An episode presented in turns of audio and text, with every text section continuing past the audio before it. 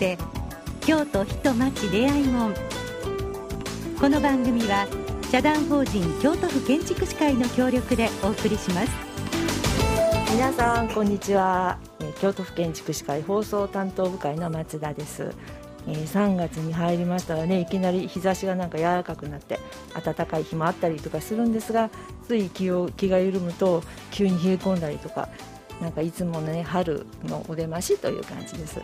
えー、えーと皆様ねウィズコロナでお変わりなくお過ごしでしょうか。春は風がねとっても強いですし花粉症なこともあってねちょっと実は苦手なんですが。それでもなんか道を歩いてるとふっと陣上下の花の香りとかがねするとなんかねあの嬉しい気持ちになるのが春です。ということで今日はねちょっとあの京都府建築士会の大御所お二人ちょっとあのお招きしてスタジオからお送りいたします。よろしくお願いします。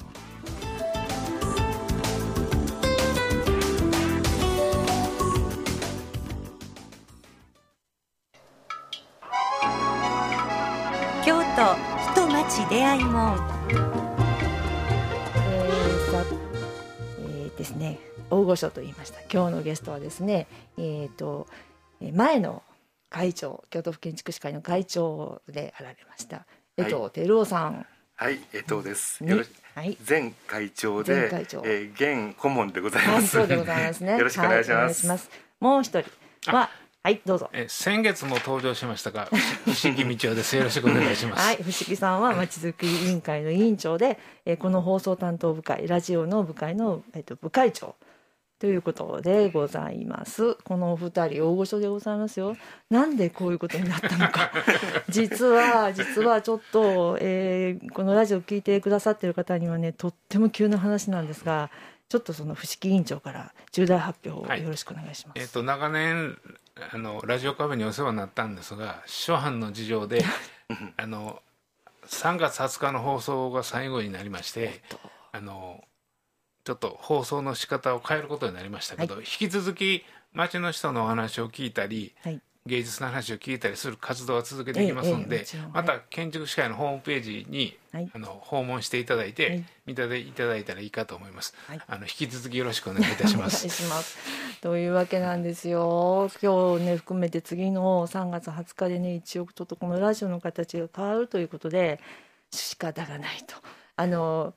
そもそもこのねラジオ放送を始めたきっかけのあたりを全部ね全てこうご存知っていうか、まあ、全部ご自分でされたその江藤さんにこの話をね、まあ、昔話で結構でございますので、はい、いろいろ教えていただいて振り返ってみたいと思いますよろしくお願いします。はい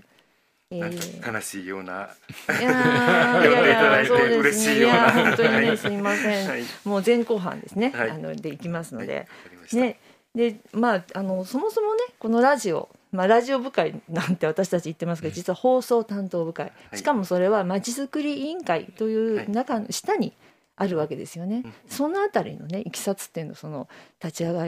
りからずっとあのやっておられる江藤さんにね、ちょっと教えていただきたいなと思います。そうですか。はい、はいあのそうですね。いろいろ思い返しますと、はい、2001年の9月ぐらいだったですかね、うん、はい、はい。はい、あのまちづくり委員会の方で、うん、まああ9月っていうのはもっとはじもう少し前からです、はい、2001年の初めぐらいから、うん、えー、三三条通りを、はい。ま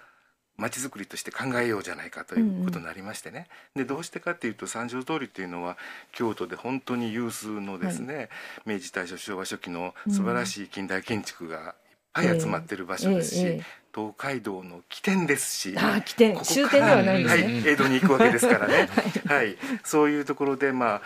ここにいらっしゃる方がここは三条通りだという非常に自律的な気持ちで、うん、素晴らしい建物をですね今まで作ってこられて守ってこられたと、えー、そういうところですから、ここをまあ今ちょっと実際にまあ車との混雑とかですね。もう今となってはなんか少しこう手を入れなきゃいけないかなというところもありまして、えーえー、町づくりをここで頑張れたらなという思いがあったんですね。それ町づくり委員会自体もまだ、はい、立ち上がり当時だったんですね。もう町づくり委員会のなんか少し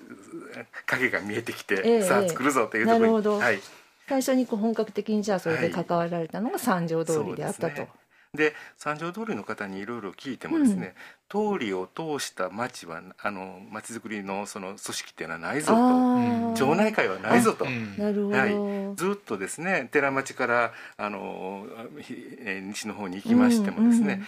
町内が八町内とかあるんですけども、えーえー、それぞれ別やと。なるほどね。でなそうしたら話していくときに本当に困るんですね、えー、三条通りって言ったら隣の町は知らんって言われるわけですから。そうですよ。よく考えたらそうですよね、はい。うん、でそれをなんか一つにする方法はないかなと僕ら悩みましてね、うんうん、で考えたのが、うん、町の人たち皆さんと仲良くなろうと。なるほど。はい、で毎月1回いろいろなんていうんですかね勉強会しますから、はい、そこに来てもらえませんかとお願いに行ったんです何の勉強会ですか？はい。まちづくりの勉強会ということで。あの京京都はですね、うん、本当に素晴らしいその先達ちがいっぱいいらっしゃいますからね、えーえー、そういう人たちをよお呼びして、お話を聞くだけでもまあいいんじゃないかと思ったんですね。でとりあえず頑張って続けていったんですそもそもだから町づくりとは何ぞやみたいなことを町の方に理解していただく、はい。はい、そうですね。というか僕らもそんな完全に分かってるわけじゃないから一緒になって考えたかったんです、はいはい、で考えるためには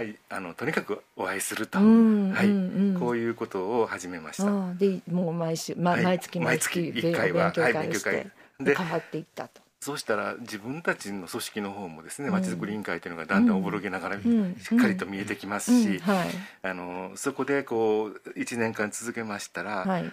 なかなか良かったなと言ってもらいましてね。あ町の方に、うん。はい、まあ最初はそんなんじゃないんですよ、えー、違うんですお前らここ車止めを持てるんや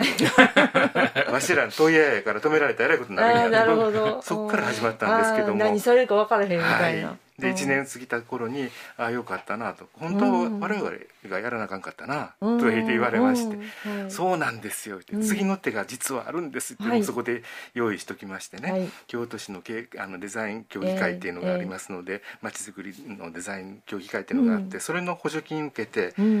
道路をきれいにしませんか？なるほどね。で今の道路ができたと。だから補助金の情報などはね、はい、あの町の方はねご存知なかったりとかするね、ね、それをちゃんとね、はい、こう情報としてこうちゃんとこと提供して、はい、なるほどなるほど。やっぱりそれまでに信頼がねないとダメですよね。そうですね。それで1年間もかけて信頼を得て、はい、そしてなんかじゃあこのラジオとどう結びつくのかっていうそうなんですよ、はい、そこなんですけどね、ええ、ちょうどその頃ですね、はい、その頃2001年とか2002年。はい、あのラジこのコミュニティ放送のラジオ放送局を作ろうという動きがありまして、はいはい、そちらにちょっとかましていただいたんですね私も。あのこれ建築士会まあそうですね。こんなに広いですから、ね、あのちょっと置いといて。見えないですラジオ そうですね。すみません、はい、あの三条の有本っていうとこがありましてですね。あはいはい、あそこの社長さん、会長さんってなったんですけども、はいええ、彼あのこの協議会の会長に、はい、なっていただいて、でみんなで組織を作ろうということで作った、あの京都三条ラジオカフェという、うん、これの前身なんですね。はいああ有本さんと個人個人的っていうか、まあ、お仕事も通じて。有本さんはもともと、はいそういうことだったんですけど、えー、有本さんが会長になられるんやったら僕も行かなかなと。思って、うんうん、お前も来いとか言われて、はい、行きました顔が広くてらっしゃる。そうです。もう言いませんけど、はい、なるほど。でそのまあ三条、はい、まあそれもまた三条通りにねそうですね。できるということでこのラジオカフェができたんだったら、うん建築士会もそこに参加しようじゃないかということになりまして、はいはい、皆さんに測ったところ、ええ、異論はありましたが皆さんというのは建築士会のお偉いさんですか、はい、理事会ですね、はい、はい、で最後はまあ皆さんに認めていただいて、え、であのラジオ番組を持とうと、はい、はい、でそれがこの私たちの番組になっていると、今連綿と続いていると。はい、人町出会いも。はい、すみませんね。それがなんかねもうラスト2回目でちょっと出ていただくことになりましたが。はい。でそれをね当初はあの月毎週あったんですかね？そうです。ですよね。毎週土曜日にありましてね。ですよね。はい、でいつでしたっけね伏木さん月2回になったのいつ頃からだったかな。去年一昨年ぐらいですか。2年ぐらい前、ね、そうですよね。そうですね、はい、なんかねあのとても私もこうラジオのこのね担当になって10年ぐらいまだそんなもんですけれども、うん、ね、最初忙しい。いやいやそうなんですよ。でも私でもまあ最初忙しいなと思いましたけどもあのえ最初はなんか生放送だったんですよね。うん、ね。そうですね。ね、あのいきなりその時間に放送ぴったりにゲストをお呼びして、はい、でお話を聞いて、はい、で編集せずにぴったり終わるという。過激なか過激な過酷な、ゲストに無理言いましたね。そうですよね。3時でもよく来てくれはりましたよ ね。ほんまにね。本当にびっくりしますね。なんとね。でまあそんなこんなでなんかラジオはそうやって、はい、あの始めることになって、まあ、いろんな反対もありつつ。ででもやはりだからその三条のねまちづくりが基本ですからまちづくりのことが話題が中心ということでずっとやられてるんですよね。なんまあ、そうだったんですけどね、うん、あの途中で大震災が起こりましたね。はい、そんなこともね。11日っていうですよね、はい、もうすぐですけどね、はい、その話はね後半にちょっとね詳しくね、お話をそうあの、江藤さんはずっとそのことで一生懸命ねあの取り組んでいただいてましたしね。あのあれですよね。今回でなんん？719回目ですか、ね、来次回で720回。目。すごいすごい。でゲストで言えば延べで1000人ぐらいですか？1000人弱ですけどね。すごいですね、はい、なんかねこのあのネットワーク図というのをね私たちは作っているんですがこれホームページで公表したらダメなんですかね？お名前載ってるけどダメか。残念だな。あの1,000人近くもね名前がずらっとこうねジャンル別に並んでるのを見るとね、うん、割と圧巻ですよね。ね。ね。本当に。素晴らしいです。あの中はねいろいろ観光ですとかね。経済とか食とか防犯とか、はい、えー、自然のこととか技術のことあと職人さんお祭り伝統とか京町屋のことで、ね、歴史とかもうすごいたくさんね分かれてね、ね、あのそれテーマでねそれぞれテーマを作って、そこでお話を伺ったんですよね。はい、でその中のテーマの中にあの震災の話が、うん、えー、ありましてで当然その三条のなんか今だいぶ変わりましたけど、うんうん、お店の方の紹介もね、ね、たくさんねいいお店たくさんありましたね。それを聞いて行ったお店もたくさんあります。そうですね。うん、うんでそれぞれいろんな京都の中でいろんなまちづくりの活動されてる方の話もいっぱい聞きましたよね、うん、本当にね。なんかすごい 振り返ってますけど。ね、あのああなんとかプラスとかいう店がありました、前辺に行ってこれはいいと思ってそれからずっと行ってますもんね。そうなんですか。はい。そう途中ねあのえっとえー京えー、建築士会のね京都大会というのがね、はい、全国大会というのがありましてね、うん、その時はそのそのそれをテーマにねあのずっと特集を組んだりとかもしました。だからまあ特筆すべきはやはりねそれもそれとやはり震災放送なのかもしれないですね。うん、あのでは、えー、とちょっとこれから少しちょっとあの音楽を挟みまして、はい、でしばらくしてまたあの今度は震災放送のことからねあとは伏木さんのがちょっとこう心に残っている放送のことですとか伺いたいと思います。よろしくお願いします。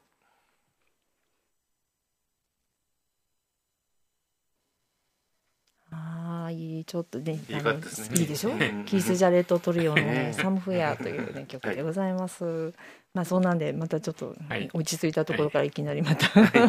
い、じゃ後半にあの同じメンバーでお届けします。えっ、ー、とねあのもうすぐでえっと、3月11日参りますけれどもあの2011年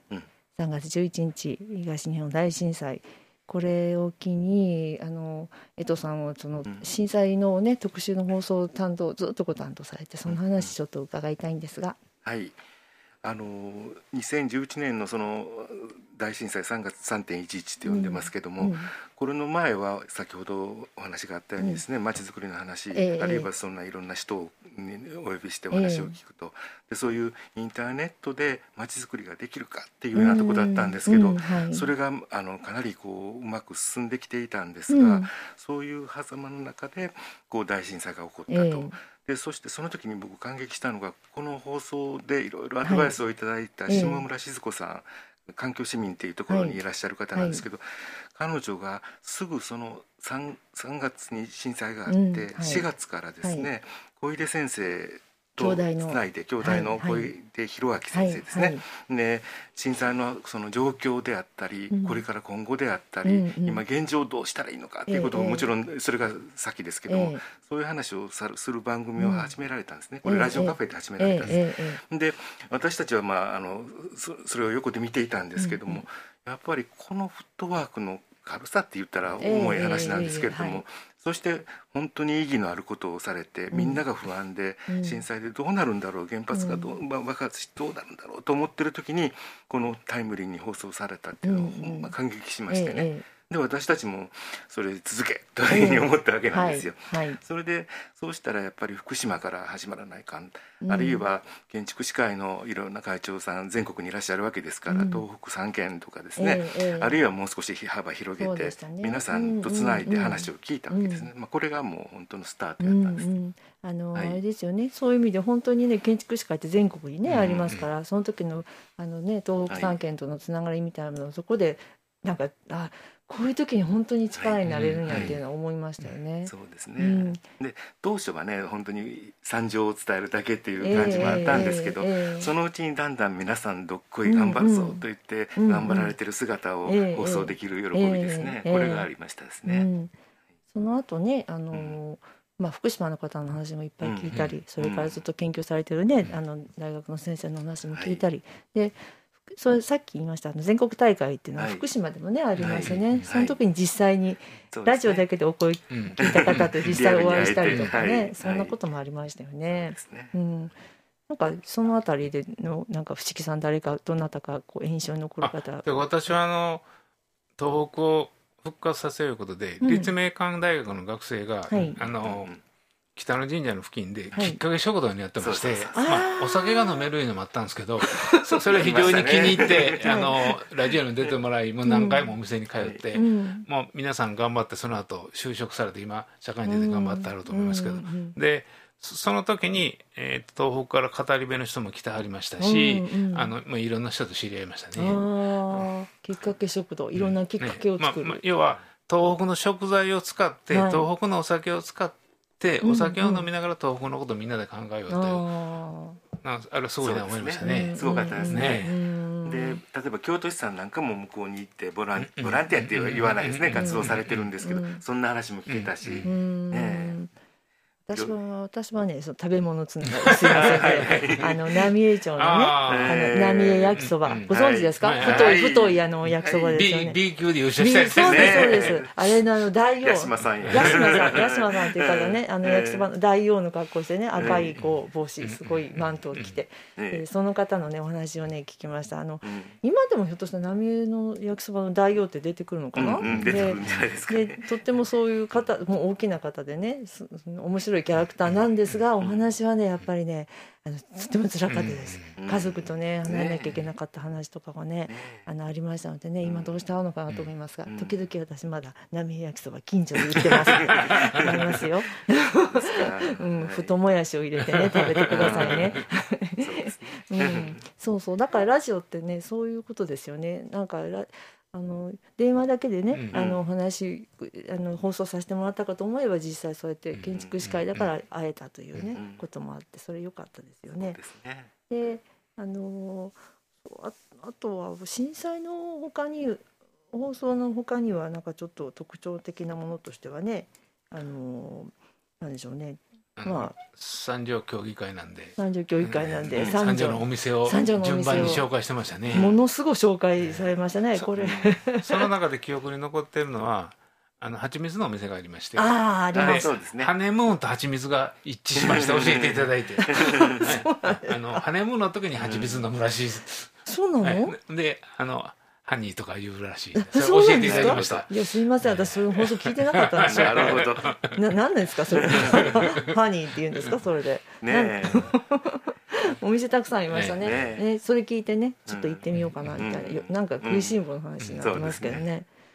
あの、そうそう、震災放送の後には、震災放送からこうだんだんこうあの防災とかね、はいはいはい、そういう方にねちょっとシフトしていったんだと思うんですけどもね、はいはい、防災減災をね、ね、頑張ってらっしゃる方いっぱいいらっしゃいますから、はい、大学でいうと立命館の地理学科で京都の立体地図を作ってそこで防犯防災水害全部シミュレーションしたり、うん、建築士会の会員でもある大久保先生がそういう立命あの、防災の研究されて実際にあの先週も行ったんですけど清水寺の防災の件豊かされてるお話も聞いてあの災害をその守る立場の人のお話聞いたのが非常に良かったですね。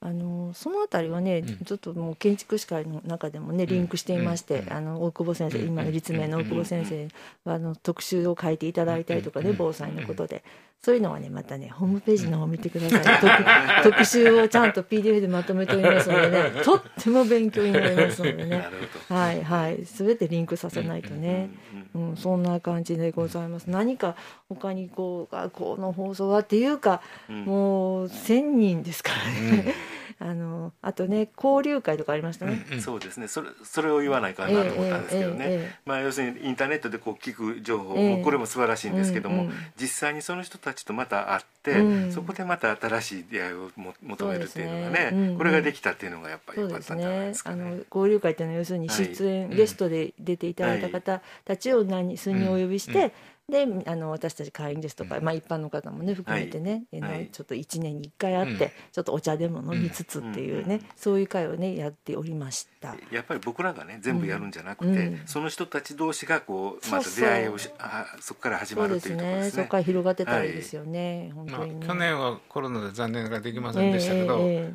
近い時ではあの扇子を作らせてもうたり。作りました絵描いて。紙芝居を見たり美画の放送をお聞きしたり、ね、絞り染めの実演してもら楽しいこといっぱいありましたね。ですよね、やっぱりリアルなそういう体験ってね、早くできる世の中にね、まあ、意外とあの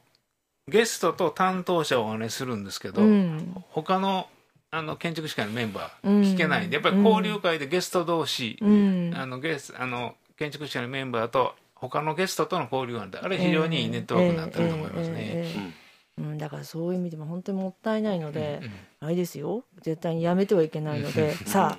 ああの不思議いいえー、さんとしてはこれからだからどのように放送担当部会は変わっていくんでしょうか、まあ、引き続きあのあの街づくりというスタンスを変えずに京都で頑張ってある人いうので、はい、いきたいと思いますので、はい、まああのある時から結構お店とか、うん、あのアトリエ行ってお話聞くこと多かったんですけど、はいはい、あの動きのあるものがこう障害的に非常につらかったそうですね、ね、そうですね、はい、なんか絵も見せられないしね、そうですね。それが非常に残念かなと思ってだからそういう意味ではちょっとねあのまあいろんな諸諸事情でね、うんうん、ちょっとやめることになりますが、うん、あのプラスに考えてね、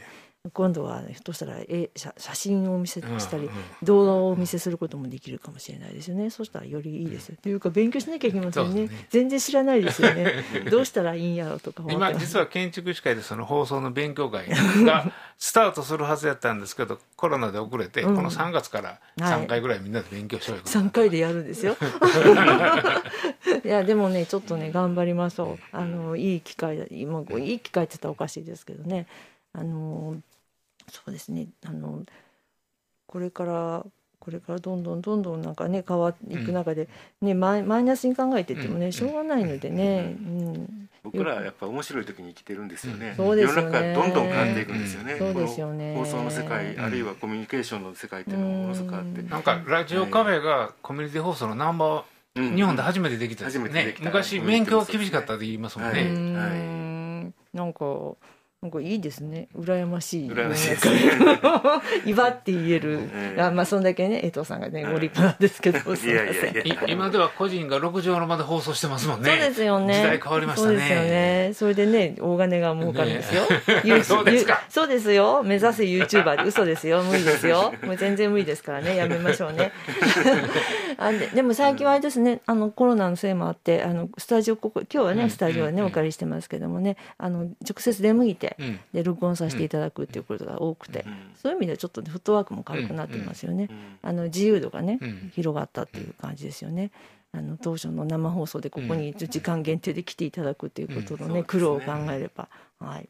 えーと、さてどうしようかな。そろそろまとめに入らなければいけないんですが、次回は、えーとえー、やはりその最初のこのラジオ放送立ち上げの時を関わられた、はい、内藤さんと山本さんと、はい、ちょっと予定がちょっと未定ですけど、はい、島村さんが多分参加していただけると先ほどのね、はい、環境市民のただちょっと日程的にまだ、あの調整中いうことで聞いてますので。あの下村さんが聞き手になられたら、うんうん、このグダグダの私よりも素晴らしい放送になりまあ、あの 担当は上原さんなんでいや、はい、上原さんもしっかりされてますし、はい、すみません。最後を飾るにはふさわしい。私が最後でなくても そんな感じでございます。えっ、ー、とあのあとどうしようかな。そのあそうあの今言った山本さんという方は、うん、えーと、町づくり委員会の2代目の、うん、えーとえー、委員長さん、はい、で江藤さんが初代の委員長なんでございますね、はいはい、だから、えーと、何でもそのあたりね詳しく知っておられてで、ね、内藤さんはその、え三条のお店のことはね、うん、ずっと紹介していただきましたよね。ね今でも三条通りの活動ずっと内藤さん。そ、ね,、れとラジオ部会のメンバーの江坂さん。そうですね。で、えーと、町づくり委員会のメンバーの高村さんなんかも参加してやっていただいてますんで、えー、そうですね、ね、皆さんね地道にね、うん、真面目に育てられていて。なんかあの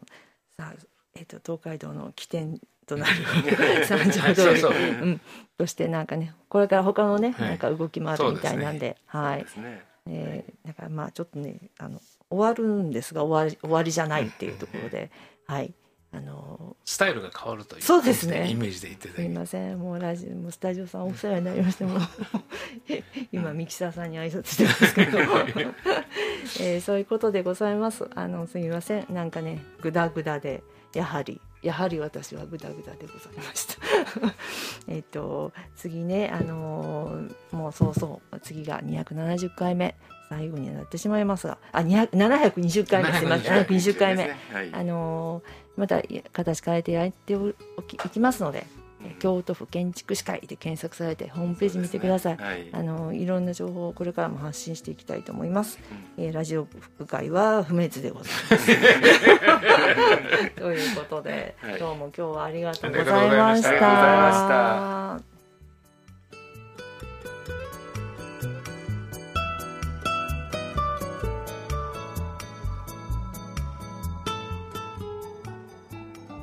京都人町出会い門この番組は社団法人京都府建築士会の協力でお送りしました。